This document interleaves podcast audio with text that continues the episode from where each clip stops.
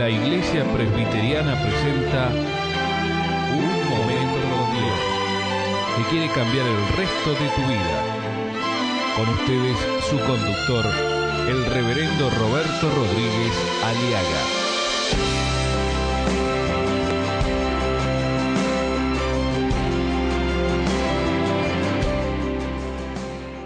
Lucas capítulo 2, versículo 8 dice, había pastores en la misma región que velaban y guardaban las vigilias de la noche sobre su rebaño. Y aquí se les presentó un ángel del Señor y la gloria del Señor los rodeó de resplandor y tuvieron gran temor. Pero el ángel les dijo, no temáis porque aquí os doy nuevas de gran gozo que será para todo el pueblo. Noche de paz. En medio de la soledad hay un anuncio de una noche de paz. Eso es interesante, la Navidad. Sigue diciendo el relato bíblico en Lucas capítulo 2, verso 11, que os ha nacido hoy en la ciudad de David un Salvador, que es Cristo el Señor. Esto os servirá de señal.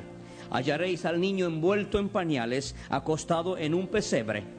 Y repentinamente apareció el con el ángel una multitud de las huestes celestiales que alababan a Dios y decían, Gloria a Dios en las alturas y en la tierra paz, buena voluntad para con los hombres.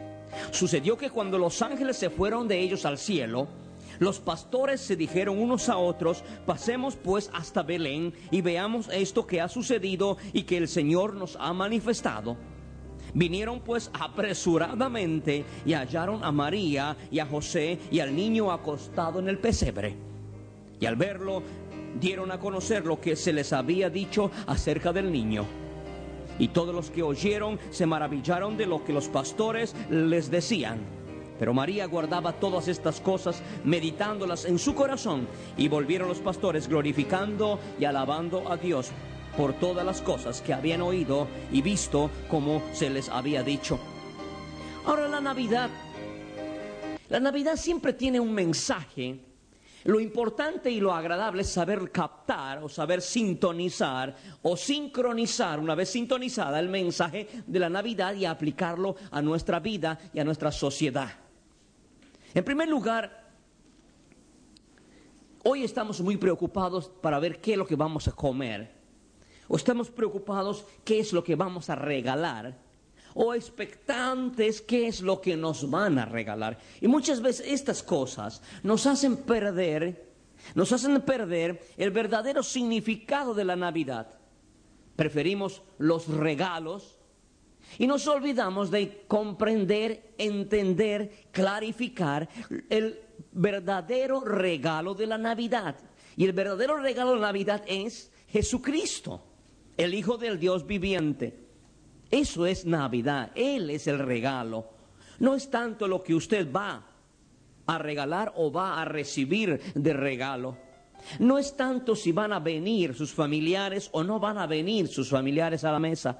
No, lo más importante, lo más trascendental es tener el regalo especial de Dios, su Hijo Jesucristo, porque de tal manera amó Dios al mundo que ha dado ese regalo que ha dado a su Hijo unigénito para que todo aquel que en Él cree no se pierda, mas tenga la vida eterna. Eso es el significado correcto, bíblico, teológico que nos enseña los evangelios. El regalo es Jesucristo. El público para el primer anuncio de Dios son los pastores de la misma región que velaban y guardaban las vigilias de la noche sobre su rebaño. Ahora la pregunta que nos debemos de hacer es, ¿por qué, por qué Dios envió al ángel y a los ángeles? Y sobre eso él mismo se presentó a un grupo, un puñado de humildes o tal vez ignorantes, o de poca influencia económica o social de un grupo de pastores. Usted sabe que el oficio de pastores en aquel contexto eh, palestino, el, el, contexto del pastor es las personas es el oficio de menos retribución económica que pueda haber. El, trabajo del pastoreo eh, se dedicaba o se dedican las personas de escasos recursos, ¿sí? intelectuales o materiales económicos que optan por ese trabajo que es bastante doloroso y bastante sacrificado. Entonces, eh, ¿por qué Dios se acerca a esta gente? ¿Por qué se acerca a este grupo de personas de poca influencia social? En otras, en otras palabras, a la clase pobre. Porque eso dice acá, en el capítulo 2, verso 8, había pastores en la misma región. ¿Y sabe por qué? Hay varias razones, según la Biblia. En primer lugar, porque nadie es demasiado pobre para no conocer a Jesucristo como Salvador personal. Es una primera lección. Y la otra es porque Dios hace las cosas como Él quiere. Él es soberano y hace y ha planificado todo este proceso de nuestra salvación para nuestra salvación de la condenación del infierno, porque esa es la verdad. Navidad es el anuncio de la buena nueva de que tú y yo podemos ser libres del maldito infierno si aceptamos a Jesucristo como nuestro Salvador personal. En Lucas 1.51 dice, María confesando sobre el ministerio glorioso de Jesucristo, dice así, y hizo proezas con su brazo, está hablando de Jesucristo, del verdadero hombre, verdadero Dios, esparció a los soberbios en el pensamiento de sus corazones, quitó de los tronos a los poderosos y exaltó a los humildes. Ahora, la palabra humildad tenemos que entenderla, que no significa ser tonto. La palabra humildad significa bíblicamente a aquellas personas que reconocen que no pueden ser salvos por ninguna otra cosa, ni por ninguna religión al cual puedan pertenecer, sino solo en el nombre de Jesucristo. La palabra humildad significa las personas que reconocen su grande necesidad, su grande angustia, su grande desesperación de que no pueden salvarse a sí mismos y que necesitan de Jesucristo el Señor. Y estos pastores tenían ese corazón humilde, en otras palabras, estaban expectantes de que necesitaban una noticia que les sacara del caos moral, espiritual, material, psíquico, mental en el cual estaban viviendo, porque vivían bajo la opresión de sus patrones que no les pagaban el sueldo y vivían bajo la opresión también de Roma, del imperialismo romano que los esclavizaba, que les había puesto presos en sus propias casas. Y eso es exactamente Navidad. Es la experiencia de recibir el mensaje de la buena nueva de salvación en el nombre de Jesucristo.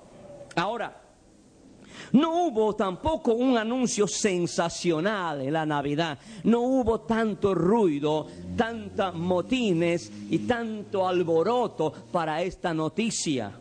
Era una, una, una sencilla pero gloriosa manifestación en el silencio de la noche a unos hombres pastores que humildemente esperaban en su corazón la redención, en otras palabras, salir de este atolladero en el cual se encontraban en sus pecados y en su desesperación.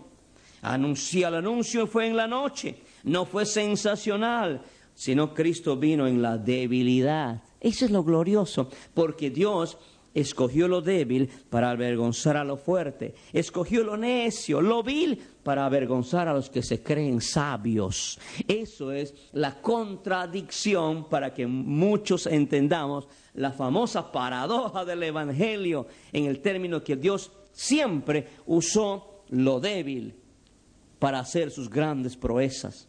María, una simple mujer, simplemente era María. José, un simple carpintero. El establo, un simple lugar donde dormían las vacas, los bueyes, donde nacían y tal vez morían enfermos. Vaya a saber lo que pasaba en ese establo. Burros por aquí. Y allí, en ese lugar, Él elige nacer. Eso es Navidad. Y esto también explica que tanto ricos como pobres son y serán siempre necesitados de un Salvador porque tanto rico y tanto pobre están bajo la maldición del pecado y el pecado trae como consecuencia la muerte, pero el regalo de Dios es vida eterna en el nombre de Jesucristo. Eso es lo que vemos en Navidad. Dice el versículo 8, había pastores en la misma región que velaban y guardaban las vigilias de la noche sobre su rebaño. Ahora, versículo 9, de repente se les aparece a estos pastores un ángel del Señor. Es el ángel del Señor. Primero se aparece un ángel. Y usted sabe que los ángeles son ministros, son siervos de Dios al servicio de aquellos que somos de Jesucristo. Dice en el libro de Hebreos, en el capítulo 1, 14, hablando de los ángeles, dice así, ¿no son todos espíritus ministradores enviados de parte de Dios para servicio a favor de los que serán herederos de la salvación? Eso es la función de los ángeles. Los ángeles tienen una hermosa función de ayudarnos a los que somos del Señor. Eso es lo que vemos en Hebreos 1.14. Espíritus ministradores enviados para servicio a favor de los que seremos herederos de la salvación.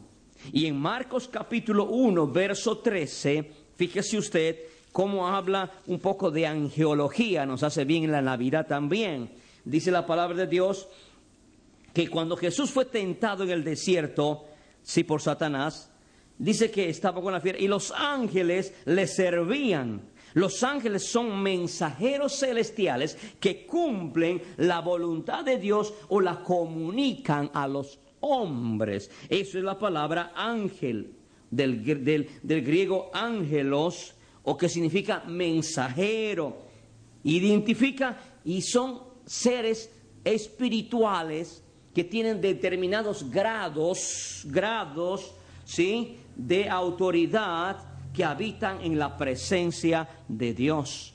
Estos ángeles, uno de estos ángeles fue enviado a hablar con los pastores para decirles, muchachos, tengo una buena nueva que os ha nacido hoy en la ciudad de David un Salvador que es Cristo el Señor. Pero este ángel necesitaba un respaldo de lo que estaba diciendo. Y luego de la presencia de este ángel aparece, ¿sí? Más ángeles, dice el versículo 13, repentinamente apareció con el ángel una multitud de las huestes celestiales que alababan a Dios y decían, gloria a Dios en las alturas. ¿Por qué gloria a Dios? Porque acaba de bajar, acaba de nacer, acaba de dejar el cielo, su trono de gloria, Dios mismo para hacerse hombre y nacer en el vientre de María. Esto es maravilloso, lo que Dios hace por amor a nosotros todo para salvarnos. Entonces, bueno, los ángeles, ahora hay un ángel más multitudes, millones y millones de ángeles. Y sobre eso viene todavía otra cosa más gloriosa. Dice la Biblia en el versículo 9, y la gloria del Señor los rodeó de resplandor. Ahí recién tienen miedo. ¿Sabe por qué? Porque esta gloria del Señor ya no son ángeles, ya es la misma presencia del Padre que ya se presenta para venir a ver el nacimiento de su Hijo. ¿No le pasó a usted? Por eso Dice la Biblia que Dios nos creó a su imagen y a semejanza. ¿Sabía usted que cuando, su, cuando usted sabe que va a tener un bebé, qué le pasa al papá? Muchas veces yo he estado en esa experiencia. He tenido que ir al hospital, esperar, porque mi esposa ya estaba con dolores de parto. Y había en mi corazón una expectación de querer ver cómo nace esa criatura. Y el Padre viene ahora. La palabra gloria del Señor significa la Shekinah. En el Antiguo Testamento era como una nube que caminaba con el pueblo de Dios, con el pueblo de Israel. Esa nube siempre se posaba, se posó en el tabernáculo también cuando por primera vez inauguraron en el desierto por mano de los artífices, habían hecho un templo portátil y la Shekinah, la gloria de Dios bajaba y subía como diciéndole muchachos, aquí estoy. Esa nube estaba también antes en el desierto guiando al pueblo de Israel. En el día era como sombra para que el sol no los quemase y de noche era como columnas de fuego, la Shekinah. Después del desierto, ahora van a construir el templo famoso por mano de David, quien fue quien ahorró los pesitos y quien después le encargó a su hijo Salomón que construyera el templo de Jerusalén con toda la maravillosa arquitectura. Y dice la Biblia que cuando estaban ofreciendo sacrificios en el día de la inauguración del templo, bajo la nube la Shekinah, que es la gloria de Dios. Escuchar otros programas ingresando a www.unmomentocondios.com.